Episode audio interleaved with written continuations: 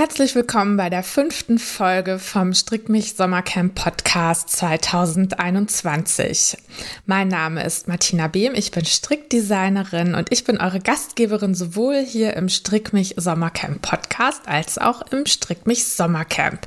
Das Strick mich Sommercamp ist ein virtuelles Strickcamp, bei dem wir sechs Wochen lang selbstgewählte Projekte stricken und uns dabei gut unterhalten lassen von diesem Podcast und von Hörbüchern, die ich euch empfehle. In dieser Woche habe ich das Hörbuch Jenseits von Yassin Mushabash ausgewählt. Das ist ein hochspannender Thriller, in dem es um einen jungen Mann geht, der beim IS aussteigen möchte und um die Verwicklungen, die dadurch entstehen und was den Personen passiert, die ihm dabei helfen wollen.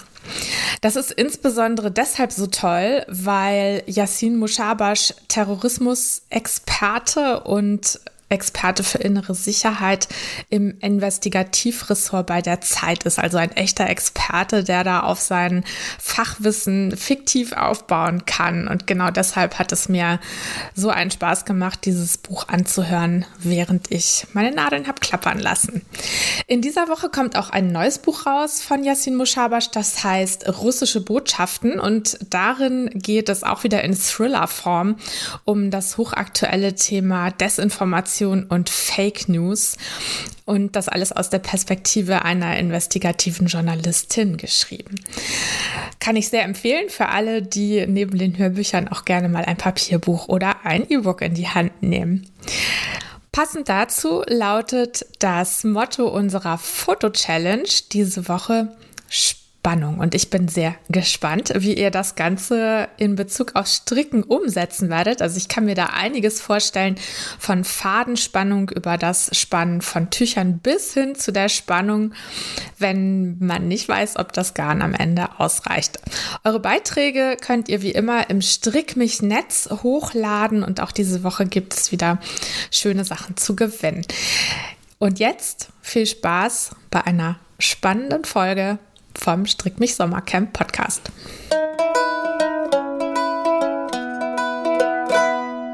Er ist geboren 1975 in der Nähe von Osnabrück, hat Arabistik und Politologie in Göttingen und Ramallah studiert, für diverse Zeitungen und den Spiegel gearbeitet, außerdem als Rechercheur für den englischen Thriller-Autor John le Carré. Und seit fast zehn Jahren ist er im Investigativressort der Zeit, mittlerweile stellvertretender Ressortleiter. Und er schreibt außerdem Politthriller, radikal, jenseits und jetzt ganz neu russische Botschaften. Botschaften. Jenseits ist unser Hörbuch der Woche. Herzlich willkommen, Yassin Mushabash. Ja, super. Vielen Dank für die Einladung. Sehr gerne. Ich freue mich sehr, dass du hier bist. Als Einstieg frage ich dich etwas, das meine Hörerin sehr interessieren wird. Welche Erfahrungen hast du mit Handarbeiten und insbesondere Stricken gemacht? Also, ich erinnere mich dunkel, dass ich das in der Schule mal gelernt habe, in einem Fach, das hieß Textiles Arbeiten wenn ich mich richtig erinnere. Und ich habe gestrickt einen Waschlappen. Ähm, das war, glaube ich, das war, es standen, wenn ich mich richtig erinnere, mehrere Dinge zu außer Waschlappen war das einfachste, weil Vorderseite, Rückseite und dann irgendwie zusammennähen. Und ich weiß noch, dass meiner eher fünfeckig als viereckig war. Ähm, so, das war meine erste Erfahrung. Dann kam ganz lange gar nichts außer emotionale Beziehung zum Handarbeiten, weil meine Großmutter in Jordanien eine, eine fantastische Handarbeiterin war und äh, regelmäßig so so Dinge wie ähm, kannst kennst du kennst das natürlich solche so Wassermelonen nachgestrickt hat und so die man so richtig aufteilen konnte. Also da war drin war so eine Wassermelone aus Pappe sozusagen, ähm, die so in sechs Teile zerfallen ist. Und das hat sie aber alles mit passenden Farben da drumherum gestrickt und gehäkelt und keine Ahnung. Oder Weihnachtsmänner mit Magneten für den Kühlschrank und Klopapierüberzieher und so und, so, und Kleider auch für, für meine Schwestern und so. Und ein paar von diesen Sachen habe ich aufgehoben. Ich habe eine ganze Tüte mit, mit Kinderklamotten, die sie gestrickt hat, die dann auch meine Kinder eine Zeit lang getragen haben, ähm, als sie noch reinpassten. Und ich selber habe dann erst wieder angefangen, mich dafür zu interessieren, als ich äh, neu lernen musste, wie man Knöpfe annäht. Weil man ja manchmal auf der Dienstreise verliert man plötzlich einen Knopf und so. Und dann habe ich, musste ich tatsächlich aber noch zwei, drei YouTube-Tutorials äh, mir reinfahren. Ähm, bevor da das äh, Muscle Memory wieder einsetzte. Also ich bin kein großer Handarbeiter. Ich glaube, das ist jetzt klar geworden. Ja, aber, aber ich habe deinen dein Büchern entnommen, dass du gerne kochst. Das stimmt. Zählt das als Handarbeit? Das ist super. Ja, ähm, naja, also es zählt nicht so richtig als Handarbeit, weil, ähm, also, naja, also es, man macht es mit der Hand, aber ich finde, das Ergebnis ist ja etwas, was man konsumiert und was dann weg ist. Also es, Ja, ist, ja, ja. es ist von, von der ähm, Intention her ist es ähnlich. Also man möchte sich und anderen was Gutes tun, aber das Ergebnis verschwindet dann immer wieder und man muss es immer Stimmt. wieder machen. Und Stimmt. Es hat aber möglicherweise auf einer anderen Ebene was miteinander zu tun, weil während man diese Tätigkeit ausübt, ist man möglicherweise in einem ähnlichen State of Mind. Also ich könnte mir vorstellen, dass es dir vielleicht beim Stricken so geht wie mir beim Kochen, dass man sozusagen diese so eine ganz leichte Mischung aus Über- und Unterforderung, also so ein bisschen automatisierte Handgriffe, aber auch so ein bisschen Spannung, klappt's auch oder nicht? Und Mhm. vor allem so, die Zeit vergeht halt gut, ne? Also man, man, man ist produktiv, man schafft etwas, man stellt etwas her, die Finger, die eigenen spielen auch eine Rolle, ist jetzt nicht reine Kopfarbeit, äh, ist aber auch kein Extremsport. Ähm, und danach fühlt man sich gut. Also so geht's mir beim Kochen und dir ja vielleicht beim Stricken. Ja, genau. Ja, ja. Aber es ist, es ist witzig, dass da die Präferenzen dann doch unterschiedlich sind, weil also ähm, bei mir ist es so, ich mag überhaupt nicht gerne kochen, weil ich finde, das ist so auf, aufwendig und hinterher ist so schnell weg. Und das, Ja. das finde ich beim Stricken irgendwie schöner, weil ähm, das dauert zwar noch viel, viel, viel länger, als irgendwas zu kochen, aber Mhm. es ist dann auch hinterher da. Und ähm, okay. Ja, das ist super. Klar, das stimmt natürlich. Ich hätte, aber ich glaube, ich hätte die Geduld nicht für Handarbeit. Ähm, also ich, wobei ich habe einmal gesehen, ich glaube, das war im Bundestag, wo ein, ein grünen Abgeordneter, vielleicht will ich mir das jetzt auch nur ein, vielleicht war es auch im Abgeordnetenhaus oder so, der, der gestrickt hat während der Plenarsitzung. Mhm. Und das fand ich irgendwie groovy. Also das war, das, war- das war so, das ist so ein bisschen wie so, also so eine Tätigkeit, man kann ja trotzdem total gut zuhören zum Beispiel. Ah, da Genau. sind wir quasi beim Thema. Richtig. Genau. Richtig. Und der war, glaub ich glaube, der hat konzentriert zugehört und dabei aber gestrickt. Also das war irgendwie cool. Das geht natürlich beim Kochen nicht ganz so geil. Ich höre manchmal Podcasts oder so beim Kochen und dann brätst du aber irgendwas an und dann so und dann hörst du nichts mehr. Ne? Ja. Mhm. Und verpasst irgendwie gute Sachen. Ja, genau. Das war nämlich meine nächste Frage, wäre das eigentlich gewesen, ähm, ob du beim Kochen denn auch ähm, Hörbücher hörst oder Filme guckst oder sowas nebenbei machst.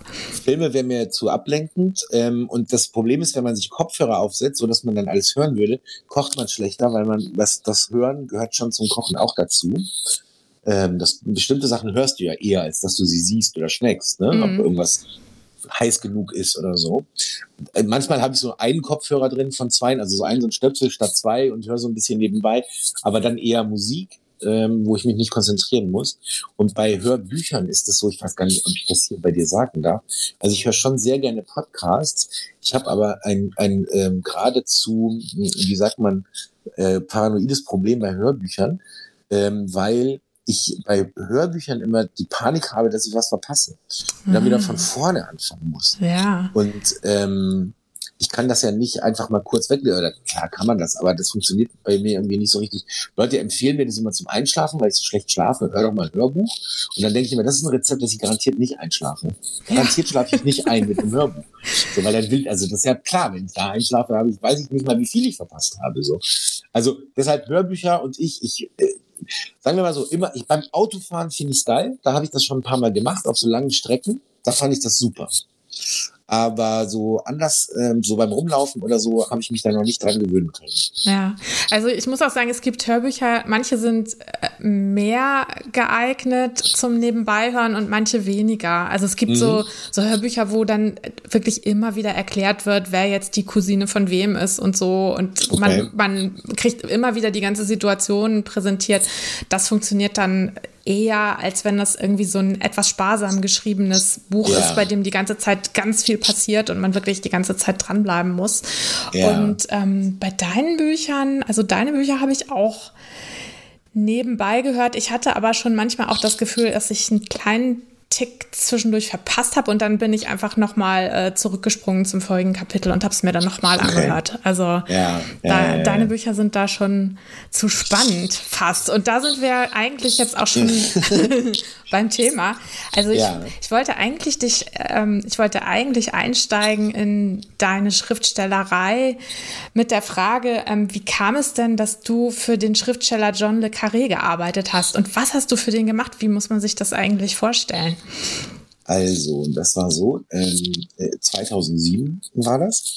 Ähm, äh, sprach mich eine Kollegin an, eine andere Journalistin, ähm, und sagte mir, es gibt einen, es gibt einen sehr berühmten Schriftsteller, der sucht einen, einen Rechercheur. Und der, dieser Rechercheur, der muss drei Anforderungen erfüllen.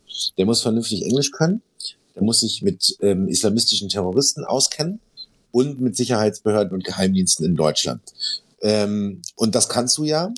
Und hättest du Interesse? Und dann habe ich gesagt, ja klar, auf jeden Fall. Und dann hat sie gesagt, gut, dann, dann arrangieren wir mal ein Treffen. Und ähm, einen Tag vorher habe ich dann erst erfahren, um wen es sich handelt. Es war alles sehr geheimnisvoll. Ich hatte schon so ein bisschen gehofft, vielleicht ist es ja John le Carré, weil ich durchaus schon ein Fan war. Und das war dann halt auch John le Carré. Und wir wurden einander dann zugeführt im Café Einstein in Berlin unter den Linden und haben, äh, wenn ich mich richtig erinnere, Saftgulasch gegessen und Champagner getrunken. Er hat zwei mhm. Gläser Champagner bestellt. Und äh, genau, dann hat er mir sozusagen von seinem Vorhaben erzählt und hat mir gesagt, ich, ähm, ich werde ein Buch schreiben, das in Deutschland spielt. Und es geht um quasi 9-11, also den 11. September und die Folgen. Und, ähm, und dafür brauche ich jemanden, der mir ein bisschen erklärt, wie die arbeiten Polizei und Nachrichtendienste in Deutschland, aber vor allem, wie ticken Islamisten hier, wie reden die, wie denken die und so.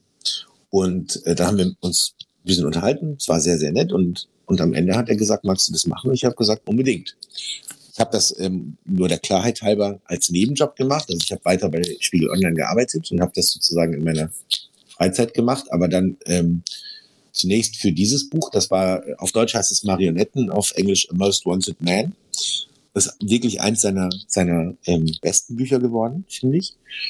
Und ähm, ja, so fing das an. Und hast du dich dann regelmäßig mit ihm getroffen oder hat der immer so Aufträge für dich gehabt, was er jetzt wieder wissen wollte? Wie, wie ist das abgelaufen? Von allem ein bisschen. Also er hat, es fing damit an, dass er mir immer, äh, Entschuldigung, so 20, 30 Seiten schickte oder mal ein Kapitel oder mal ein bisschen weniger mit der Bitte, das zu kommentieren. Und äh, dann habe ich das gemacht und so, ja, also das finde ich total plausibel, aber so einen Satz würden die eher nicht sagen oder die tragen keine Goldkettchen oder, ne, also was mir so aufgefallen ist. Mhm. Und äh, dann weitete sich das aber relativ schnell aus, weil ich glaube, das hatte auch damit zu tun, dass wir uns ganz gut verstanden und er das plausibel fand, wie ich geantwortet habe und so. Und dann kamen hm, so Aufträge dazu, zum Beispiel erinnere ich mich an einen sehr gut, da ging es darum, dass eine zwielichtige neue Figur, die musste jetzt eingeführt werden in dem Buch, das war klar, dass die kommen müsste äh, ein, ein deutscher äh, Muslim mit leicht islamistischen Tendenzen und ähm, der für eine shady NGO arbeitet, also wo nicht ganz klar ist, geht das alles mit rechten Dingen zu. Und äh, wo es dann um die Frage ging, also die Frage, die John Carré mir stellte, ist, wie kannst du mir was über diesen Typen erzählen? Also schreib doch mal ein paar Seiten einer fiktiven Biografie über den. Hm, wo ist der geboren? Was haben seine Eltern gemacht? Wo ist der zur Schule gegangen? Hat er studiert? Und wenn ja, was? Was hat er für Bücher gelesen? Ist er gereist? Wen in seinem Leben hat er getroffen, der den irgendwie beeinflusst hat? Und dann habe ich so aus sozusagen aus Leuten, die ich kannte, also von Akten her oder aus Gerichtsprozessen oder weil ich selbst zu ihnen recherchiert hatte, habe ich von jedem so ein bisschen genommen und versucht mir so eine plausible Figur zusammen zu, schrauben und habe so eine, so, eine, so eine Art Lebenslauf geschrieben, so ein durchgeschrieben und habe ihm den geschickt. Und davon ist dann auch tatsächlich relativ viel im Buch gelandet. Das war total cool.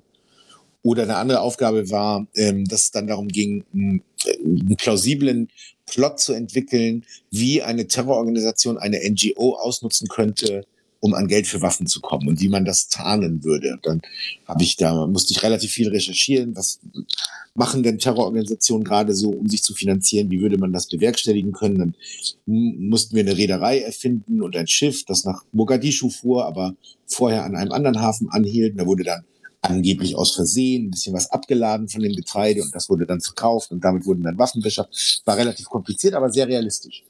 Naja, und so ging das, ging das dann halt immer weiter und es hat großen Spaß gemacht. und hast du dich dann noch öfter mit ihm getroffen oder lief das alles ja. remote? Nee, immer wenn er in Berlin war, also ich weiß nicht mehr, wie oft das war, ähm, vielleicht alle fünf Monate oder so, ähm, haben wir uns dann mal getroffen. Und am Ende, als das Buch fertig war, auch noch mal einmal länger zu so einer Abschlussbesprechung und, und, und den, dann waren wir sozusagen, oder er, ich ja nicht, er war dann mit dem Buch fertig und The Most Wanted Man kam raus. Und dann ging das aber weiter, äh, unsere Zusammenarbeit. Also dann wurde das, das wurde dann verfilmt. Da habe ich ein bisschen beim Drehbuch ausgeholfen, das zu polieren. Und beim nächsten Buch habe ich noch ein bisschen mich um die Übersetzung gekümmert. Und beim drei Bücher später habe ich nochmal für ihn in Deutschland in, in der Stasi-Unterlagenbehörde recherchiert. Und immer wenn er in Berlin war, haben wir uns eigentlich getroffen. So. Also ja, das war schon. Und wir haben uns aber auch Briefe geschrieben, nicht, nicht nur die E-Mails. E-Mails waren sozusagen für die Arbeit und für alles Private haben wir uns lange Briefe geschrieben. Ja, ah, schön. Mhm. Ähm, hat, auch Handarbeit. Ja, mhm. irgendwie schon, ja, genau. Ja. Hat dich diese Zusammenarbeit dann auch inspiriert, dass du selber Thriller schreiben wolltest oder wolltest du das sowieso schon immer? Da kommen zwei Sachen zusammen. Also ich habe immer schon gerne geschrieben und hatte auch immer so eine Fantasie im Kopf, Romane zu schreiben, auch schon als ich 17 war oder so. Und habe dann auch mal das versucht und das war ähm, leider sehr langweilig. Ähm äh, und, ähm, und dann bin ich Journalist geworden und war damit sehr zufrieden, weil man ja auch davon schreiben leben kann. Auch eine schöne Sache ist. So, und dann kam aber dieser Job mit John Le Carré dazwischen und am Ende der Produktion von A Most Wanted Man sagte er irgendwann mal, ähm, Yassin, du hast ein ganz gutes Händchen fürs Plotten. Du kannst das ja auch mal selber versuchen. Und das weiß ich noch genau, dass ich an dem Tag nach Hause gegangen bin und gedacht habe, John Le Carré hat dir gerade gesagt, du sollst einen Thriller schreiben. Besser wird's nicht mehr. Ja, toll. Und dann habe ich angefangen. Mhm.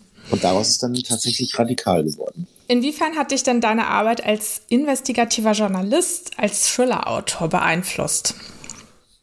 Schon ziemlich, weil ähm, erstmal die Themen ähm, generiere ich sozusagen aus meiner Arbeit. Also ich habe ja das große Privileg, dass ich bei meiner Arbeit mich mit Sachen beschäftigen darf, die mich interessieren. Und dann ähm, recherchiert man und beschäftigt sich manchmal über Wochen oder Monate oder sogar Jahre mit einem Thema. Und dann gibt es eben mehr Fragen als Antworten, oft auch nach Jahren. Und diese Fragen, die übrig bleiben, die man nie wegrecherchiert kriegt, ähm, die immer irgendwie noch einem im Kopf bleiben, die sind bei mir bisher jedenfalls jedes Mal der Ausgangspunkt für das nächste Buch gewesen. Und äh, insofern würde ich sagen, das beeinflusst mich schon sehr und auf eine andere Art auch, weil die, also ähm, ich habe ja drei Bücher geschrieben, die alle zusammenhängen, ähm, also die bauen nicht zwingend aufeinander auf, aber sie spielen alle im selben Kosmos und das Zentrum ist eine fiktive Magazinredaktion in Berlin, der Globus. Und ähm, das ist natürlich eine Welt, in der ich mich auskenne, ähm, Journalismus in Berlin. Das heißt, das ist quasi ein Gerüst, das äh, gibt einerseits den Büchern halt, hoffentlich, und zum anderen gibt es mir halt beim Schreiben, weil ich vieles aus der Sicht und Perspektive von Journalisten beschreibe. Ähm, und da bin ich einfach sozusagen auf meinem Home-Turf. Ne? Das weiß ich halt, wie das geht. Und äh, insofern würde ich sagen, das hat schon sehr viel miteinander zu tun. Hm. Aber kriegst du das im Kopf immer äh, gut auseinanderdividiert oder hast du manchmal schon die Befürchtung, dass du quasi in deinen Büchern zu viel preisgibst von dem, was dir in deinem Berufsleben passiert?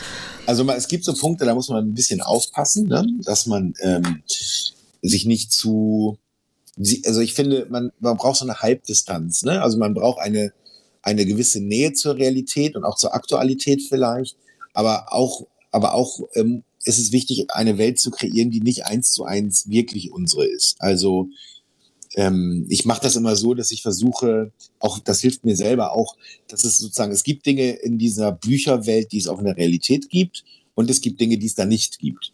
Also es gibt den Globus in meinen Büchern, aber nicht im echten Leben. Oder den Argus, die Konkurrenz, oder die Norddeutsche Zeitung, eine andere Konkurrenzzeitung. Mhm. Die gibt's in der Realität nicht. Aber es gibt in den Büchern auch die Bildzeitung und den Spiegel. So, und dadurch schafft man so eine Welt, die so leicht verschoben ist von der Realität, ähm, was einerseits mir hilft, fantastischer zu sein als in der Realität, weil ich äh, sozusagen diese Tür schon aufgestoßen habe und andererseits aber auch eine Anbindung erlaubt an die echte Welt, Ähm, und dann kann ich mich zum Beispiel, wenn ich einen Thriller über Terrorismus schreibe, auch auf echte Fälle beziehen. Ne?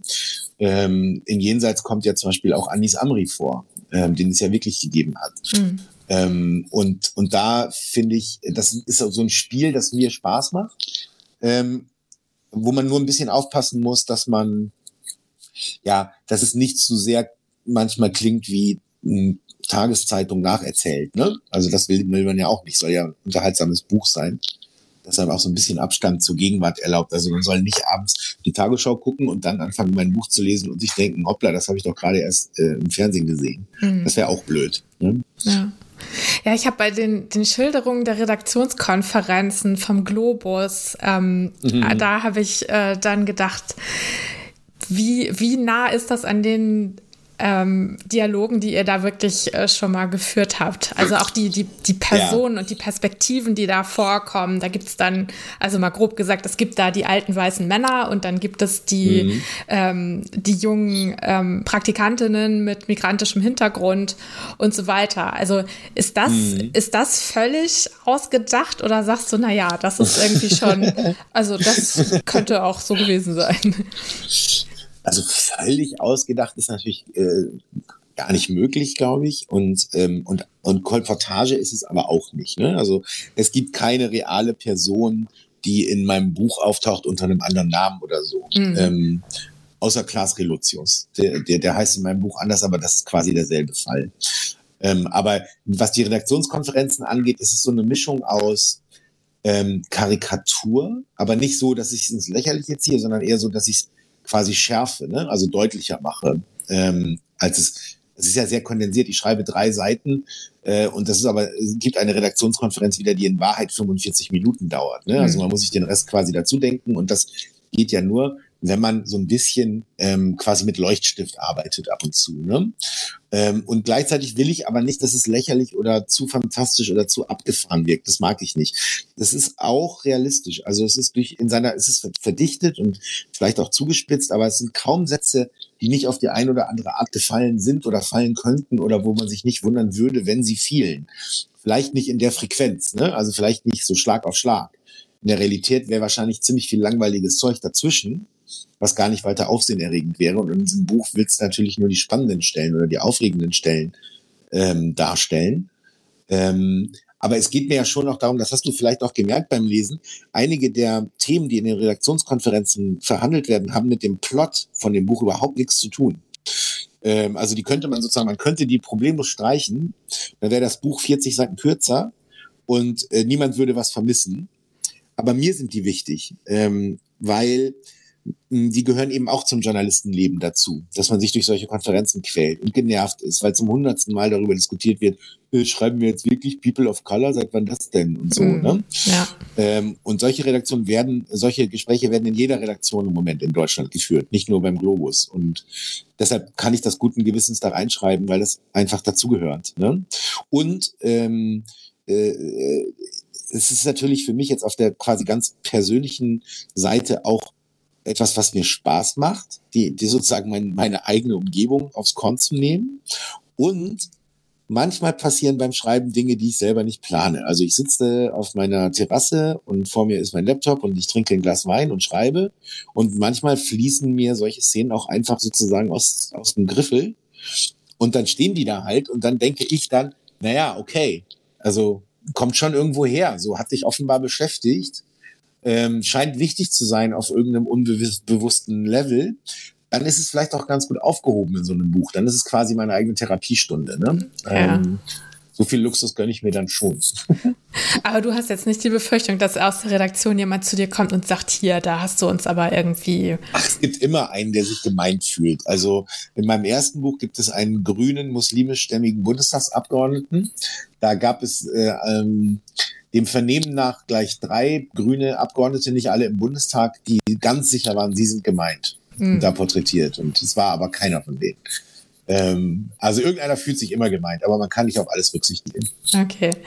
Apropos Realität versus Fiktion. In dem Hörbuch, was ich meinen äh, Strickerinnen diese Woche empfehle, Jenseits, geht es ja mhm. um einen jungen Islamisten, der versucht auszusteigen. Und in dem Buch auch geht es äh, quasi direkt mit ziemlich krassen Gewaltszenen los. Ist dir das mhm. schwer gefallen, das zu beschreiben oder ähm, war das auch was, wo du sagst, das hat dich unterbewusst beschäftigt und das musste einfach mal raus? Ähm, ich, ich glaube, das Letztere spielt da schon eine Rolle. Also ich habe, ich meine, so einen halben Schritt zurücktreten. So zu meinem Job gehört das durchaus und jetzt, das klingt jetzt ein bisschen krass, aber das ist einfach so. Ich muss mir zum Beispiel Enthauptungsvideos angucken von Terroristen. Manchmal, weil das Geiseln sind, die vielleicht aus Deutschland kommen oder weil die in besonderer Art und Weise dann dieser, diese Enthauptung eine politische Relevanz hat. Ähm, und, äh, und auch Foltervideos und so. Das kommt immer mal vor, dass das meinen Vormittag ausfüllt und das ist nicht ganz leicht. Man gewöhnt sich daran und entwickelt auch so eine gewisse innere Distanz dazu. So, aber für mich ist das untrennbar damit verwoben. Wenn ich eine Geschichte schreibe über einen Deutschen, der beim IS landet, dann hm, ist es, glaube ich, unplausibel, dass der sowas nicht sieht. Und ähm, wenn das stattfindet, ähm, dann muss das auch beschrieben werden. Und ich habe versucht, es auf eine Art zu machen, wo es nicht um die quasi pornografische Darstellung von Gewalt geht. Das wäre so einfach wie bescheuert, glaube ich. Also damit verstößt man oder verschreckt man Leute und stößt sie ab ähm, sondern ich habe ja, darf ich das erzählen? Ich darf ja mein eigenes Buch ein bisschen spoilern. Ja, klar. Ja. Also der, der, der deutsche Dschihadist, um den es geht, der ist Medizinstudent gewesen. Das heißt, der hat Vorkenntnisse. Und die machen äh, sich die Terroristen im Kalifat in Syrien zunutze, indem sie ihn Dieben die Hände amputieren lassen oder abschlagen lassen. Das heißt, es gibt so eine Filterung, es gibt eine Brechung. Also es ist nicht sozusagen, der schlägt nicht Leuten mit der Axt den Kopf ab oder so, ähm, oder foltert Leute zu Tode, das fände ich auch krass und schwer zu schreiben. Sondern der flüchtet sich in so einen relativ klinischen Vorgang, eine möglichst saubere Amputation vor Publikum auszuüben, durchzuführen. Das ist immer noch krass. Ähm, aber dadurch, dass es diesen Kunstgriff gibt, ist es, glaube ich, schon deutlich abgemildert. Aber ja, man, ich glaube, das ändert nichts dran. Man kann nicht über eine Zeit beim IS schreiben und Gewaltschilderungen finden da nicht statt. Ne? Es wird ja später auch noch, gibt es eine Erinnerung an eine Steinigung. Also klar, schuldig im Sinne der, der, der Anklage. Es ist nicht immer, nicht immer in dem Buch alles so, dass man dabei, ich weiß nicht, die, die, die, die Füße in einem Fußbad hat, in Mousse Schokolade isst und seinen Dackel krault und sich wohlfühlt. So zwischendurch wird man möglicherweise herausgefordert. Ja, das stimmt. Stellen. Ja. Das stimmt. Die ähm, Heldin, die in deinen Büchern immer wieder auftaucht, ähm, heißt Merle Schwalb und die ist wie mhm. du Investigativjournalistin. Mhm. Und ähm, da habe ich mich natürlich schon gefragt, warum hast du dich dafür eine weibliche Protagonistin entschieden und eine weibliche mhm. Erzählperspektive? Das ist, glaube ich, für einen Mann recht ungewöhnlich. Ja, total, glaube ich auch. Und ich habe mich das auch gefragt. also auch da gibt's, glaube ich, eine, eine Erklärung. Also ähm, als ich das ähm, mein erstes Buch geschrieben habe, Radikal, da taucht sie auch schon auf. Und sowohl Radikal als auch Jenseits ähm, sind äh, beide geschrieben aus mehreren Perspektiven. Also es gibt jeweils vier Protagonisten, denen man als Leser in den Kopf gucken kann. Und ähm, die einzelnen Szenen sind jeweils aus einer dieser Perspektiven geschrieben. Und, äh, und eine dieser Figuren war eben Merle Schwalb. Und das ist sozusagen bei Radikal und Jenseits gar nicht groß aufgefallen, dass auch, äh, oder die Radikal sind sogar zwei Frauen, ähm, dass ich auch Frauenfiguren schreibe, ne? ähm, weil das eben zwei von vier waren oder eine von vier. Und ähm, in dem neuen Buch Russische Botschaften ist es so, dass es ausschließlich aus Merle-Schweiz Perspektive sogar geschrieben ist. Ähm, was ich mich nur getraut habe, weil ich sie, weil sie in den ersten beiden Büchern ja schon auch jeweils gut 100 Seiten quasi Eigenanteil hatte.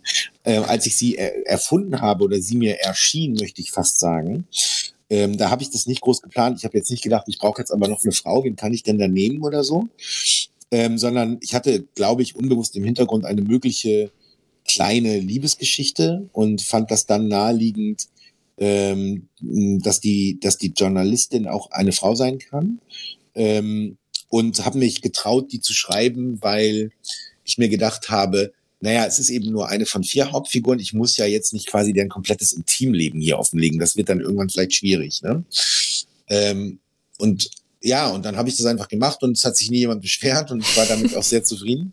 Und jetzt bei, bei russische Botschaften, bei dem neuen, ist es aber so, dass ich tatsächlich ähm, die ersten 100 Seiten äh, wirklich mehreren äh, Freundinnen und Kolleginnen gezeigt habe und gesagt habe, kannst du das mal lesen und mir sagen, ob das irgendwie ansatzweise komisch ist.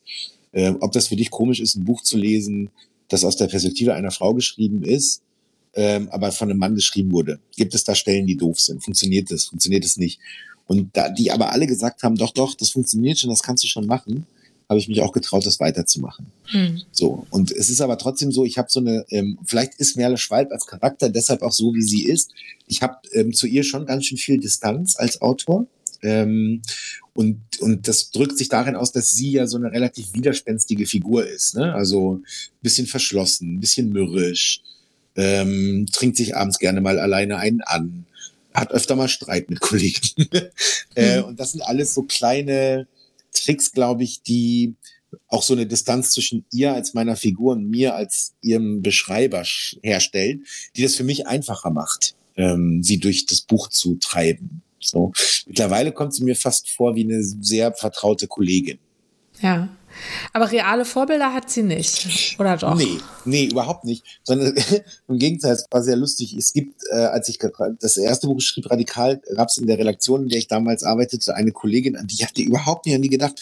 Aber die hat einen nicht unähnlichen Namen und ist auch groß und blond. Oh. Und, und kurz bevor das Buch erschien, habe ich gedacht, oh nein, was, wenn die jetzt denkt, dass sie das ist irgendwie oder da irgendwie.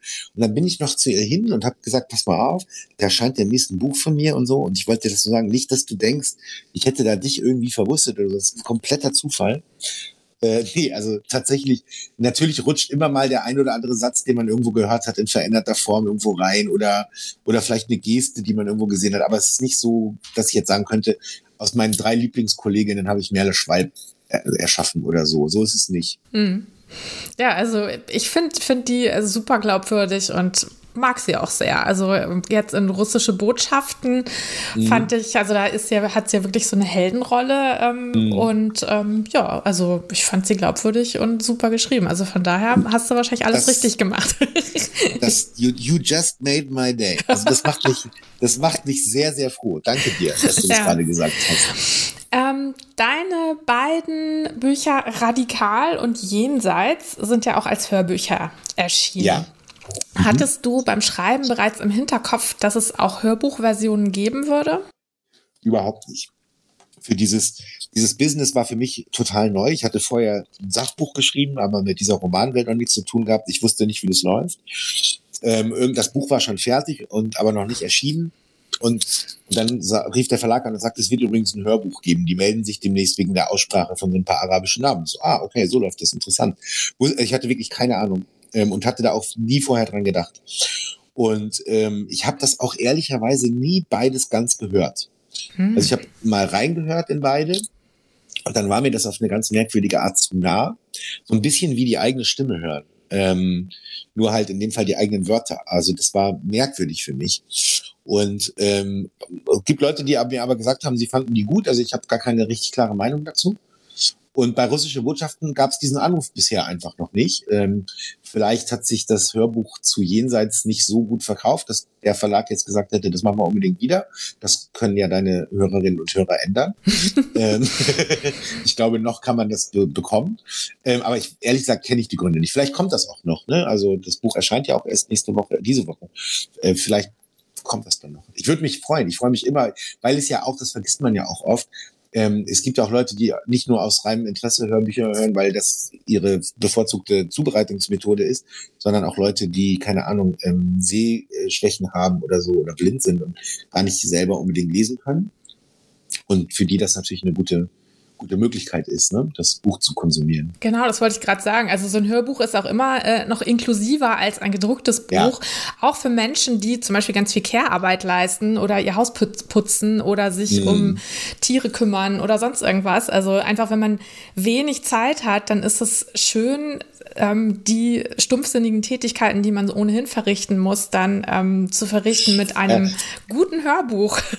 Das ist, aber das ist, danke, dass du das nochmal sagst, weil ähm, ich bin auch da, ich bin irgendwie so ein bisschen so ein ist ja kein Zufall, dass ich bei einer gedruckten Zeitung arbeite 2021. Ich bin so ein bisschen papierig noch, ne? Also ich lese praktisch nichts auf dem iPad, wenn ich nicht muss. Ich druck mir immer noch Sachen aus. Ähm, für mich ist das einfach so eine Gewohnheitssache, dass ich das jetzt zum Beispiel gar nicht in der Form oder unter dem Gesichtspunkt der Inklusivität war mir das gar nicht so klar, wie du es jetzt gerade formuliert hast. Deshalb äh, vielen Dank dafür und äh, falls jemand zuhört, äh, und sowas macht, machen Sie doch ein Hörbuch aus russische Botschaft. Ja, Bitte sehr. auf jeden Fall. Also ich prangere das auch echt an, dass es das noch nicht als Hörbuch gibt und äh, ich würde mir das tatsächlich sehr wünschen, auch für ähm, uns Strickerinnen, weil das ist wirklich ein ganz tolles Buch und ein sehr mit einer sehr aktuellen Thematik, die jetzt ja auch gerade vor der Bundestagswahl also umso mhm. wichtiger ist. Und zwar ähm, ja, es geht darin ja um Fake News, also um gezielte mhm. Desinformation.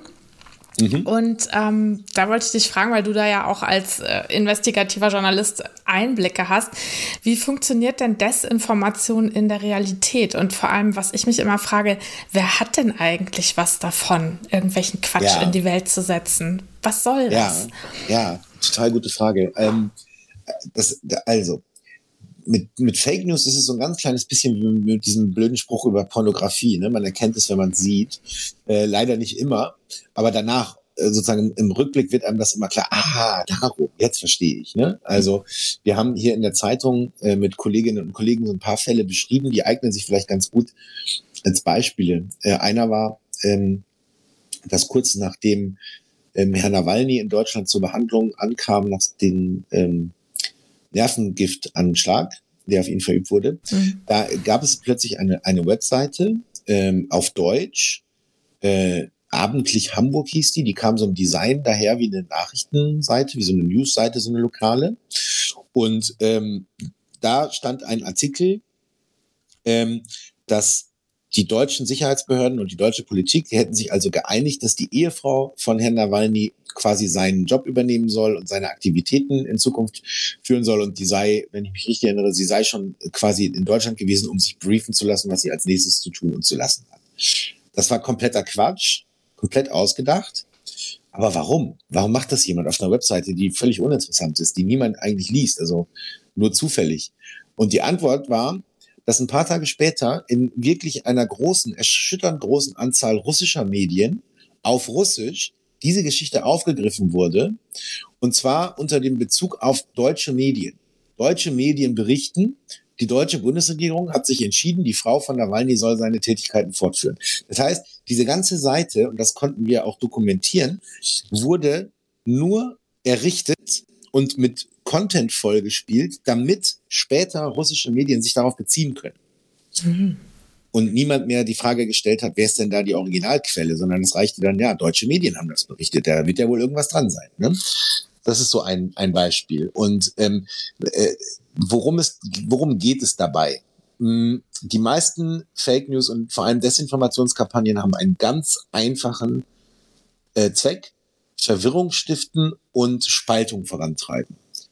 Also es geht nicht so sehr darum, die meisten Desinformationskampagnen, die wir im Moment beobachten können, die politisch relevant sind, haben ihren Ursprung mit ziemlicher Sicherheit in Russland.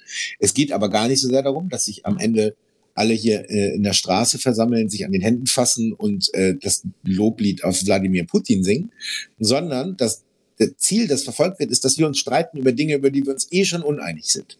Die sollen nochmal angespitzt werden, weil das, das ist sozusagen die Antizipation hinter den Urhebern dieser Kampagnen, ähm, äh, das schwächt unsere westlichen Gesellschaften, schwächt den Glauben an die Demokratie und lässt quasi die Alternative, nämlich autokratische Staaten, irgendwie interessanter, verführerischer, stabiler, erstrebenswerter, nachahmenswerter erscheinen. Das ist das Kalkül. Und das ist ein Prozess, der sehr langsam und sehr schleichend ist. Das ist wie wenn das Meer einen Kieselstein rundschleift. Das dauert und es, wenn man zuguckt, sieht man es nicht. Man sieht es erst sozusagen mit einem gewissen Abstand, zeitlich oder räumlich manchmal. Und ähm, bei, mein Antrieb, bei, ich habe ja vorhin gesagt, oft sind quasi die die, die Fragen, auf die ich keine Antworten finde beim Recherchieren, der Ausgangspunkt für das nächste Buch. Dieser Ausgangspunkt in diesem Fall war, dass ich mich gefragt habe, wie gut sind wir auf so eine Welt eigentlich vorbereitet? Und ist es nicht unfassbar einfach, gerade Journalisten mit Hilfe von solchen Kampagnen reinzulegen und in die Irre zu führen? Und das habe ich versucht in so einer Art, ja, ich würde fast sagen, Versuchsaufbau mal durchzuspielen, dramatisch. Das ist, das war die Idee hinter russische Botschaften. Hm. Und äh, ja, also zwei Fragen habe ich da jetzt noch. Was hat denn oder was hätte denn ein Wladimir Putin davon, wenn Europa auch von Autokraten regiert würde oder zum Beispiel die USA von Autokraten regiert würde? Welche, welche Vorteile hätte er denn davon oder welche Vorteile hätte überhaupt irgendein autokratisches Regime davon. Also ein klareres Feindbild mhm. einfach. Also es leuchtet mir eigentlich immer noch nicht so richtig ein. Ja, also De Destabilisierung, ja, verstehe ich. Ja. Aber, aber äh, einen anderen Autokraten irgendwie zu fördern, was, was hat man davon? Na, es gibt schon, ähm, es gibt schon also, es gibt schon klare Interessen, die damit auch verknüpft sind. Ein Beispiel sind ähm, die Sanktionen. Ähm, die russische Regierung möchte unbedingt, dass die äh, Sanktionen, die im Zuge der äh, Krim-Annexion ähm, errichtet wurden, wegkommen. Und das geht natürlich deutlich einfacher, wenn in Europa eine russlandfreundlichere Stimmung herrscht. Ne? Und man sieht es auch zum Beispiel in Ländern wie Ungarn, teilweise in Polen, ähm, dass das verfängt oder Tschechien. Ja, also immer da, wo die, wo, wo russische ähm, Kampagnen Erfolg hatten, ähm, drehte sich auch der Wind gegen Sanktionen. Und die Sanktionen kosten Russland richtig viel Geld. Die machen das Leben der russischen Führung richtig schwierig.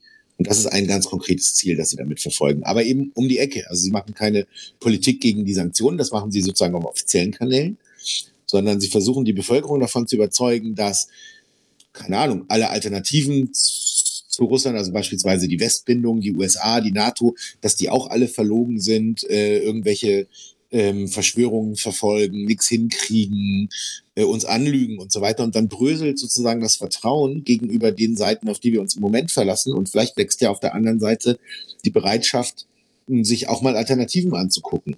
Ne? Also ich höre in letzter Zeit im politischen Diskurs immer mal wieder Stimmen, die sagen, so wie der Orban muss man das machen. Ne? Ähm, zum Beispiel mit Blick auf die Flüchtlinge oder so. Also die Flüchtlingskrise war etwas, was in russischen Desinformationskampagnen weitlich befeuert wurde. Ja, mhm. und es ist auch kein Zufall, dass in Deutschland die AfD die Partei ist mit den besten Beziehungen nach Russland, die auch übrigens aus vollkommen freien Stücken ähm, russische Fake News gerne weiterverbreiten. Mhm.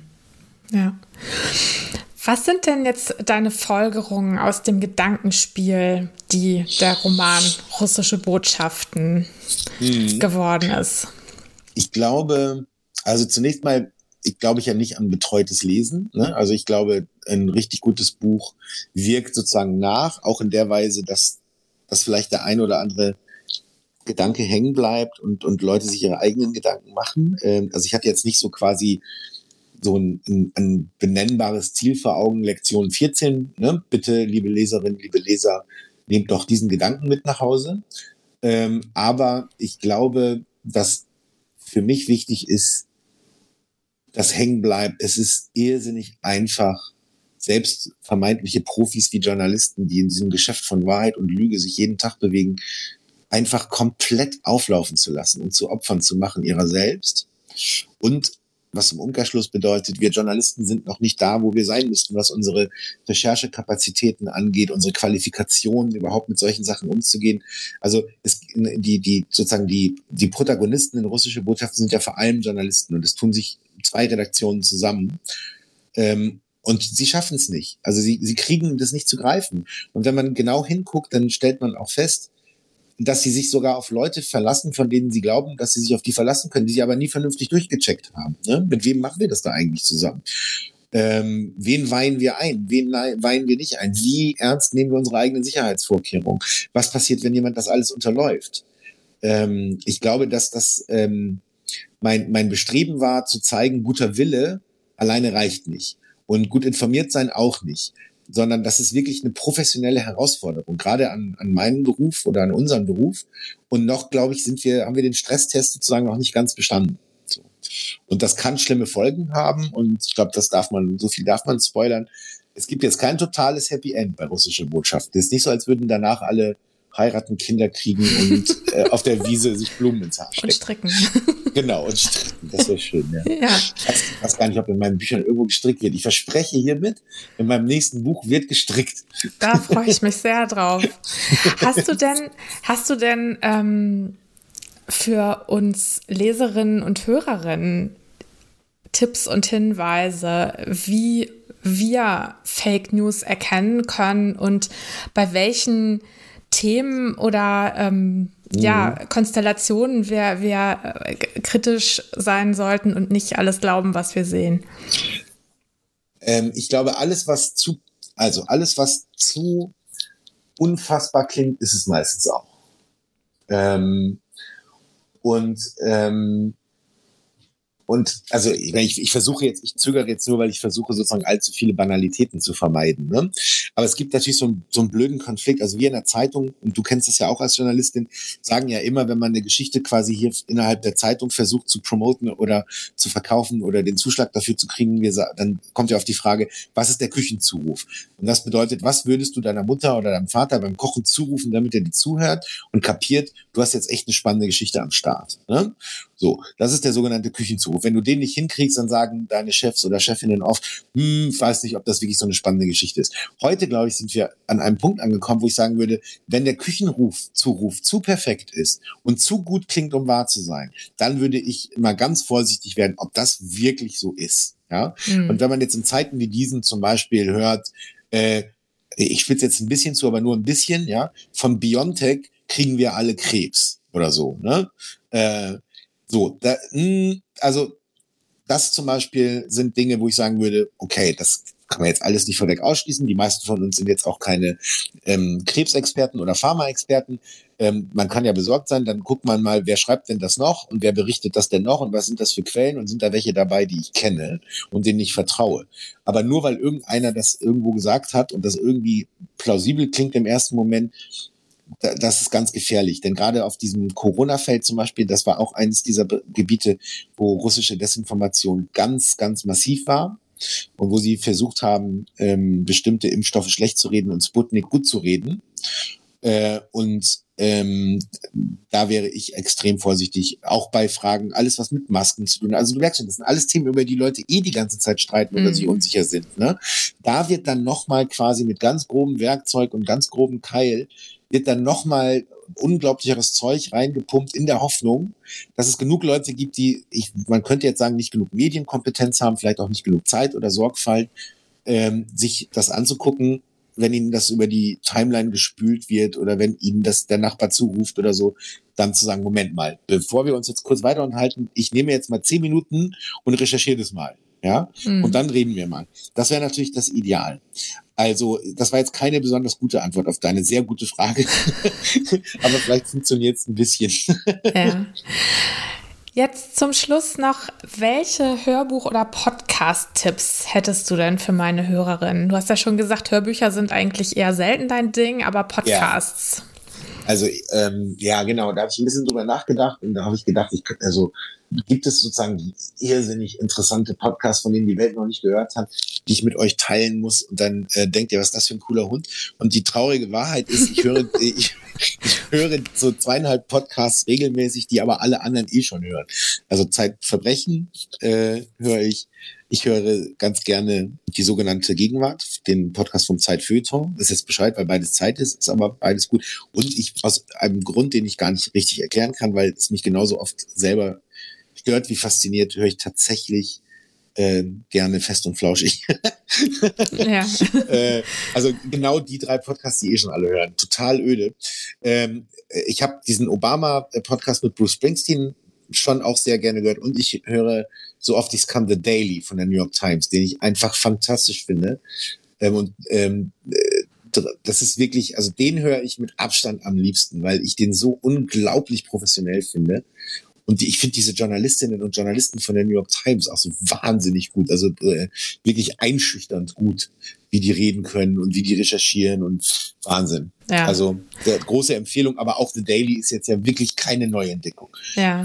Total ja. öde. Aber wirklich, nee, ist nicht öde, aber es ist, der ist wirklich sehr gut. Also ich höre den auch ja. gerne. Ich habe es ein bisschen schleifen lassen, ähm, nachdem, nachdem Donald Trump abgewählt wurde, weil ich dachte so, oh, jetzt kannst du mal wieder durchatmen und dich mit schöneren. Sachen beschäftigen.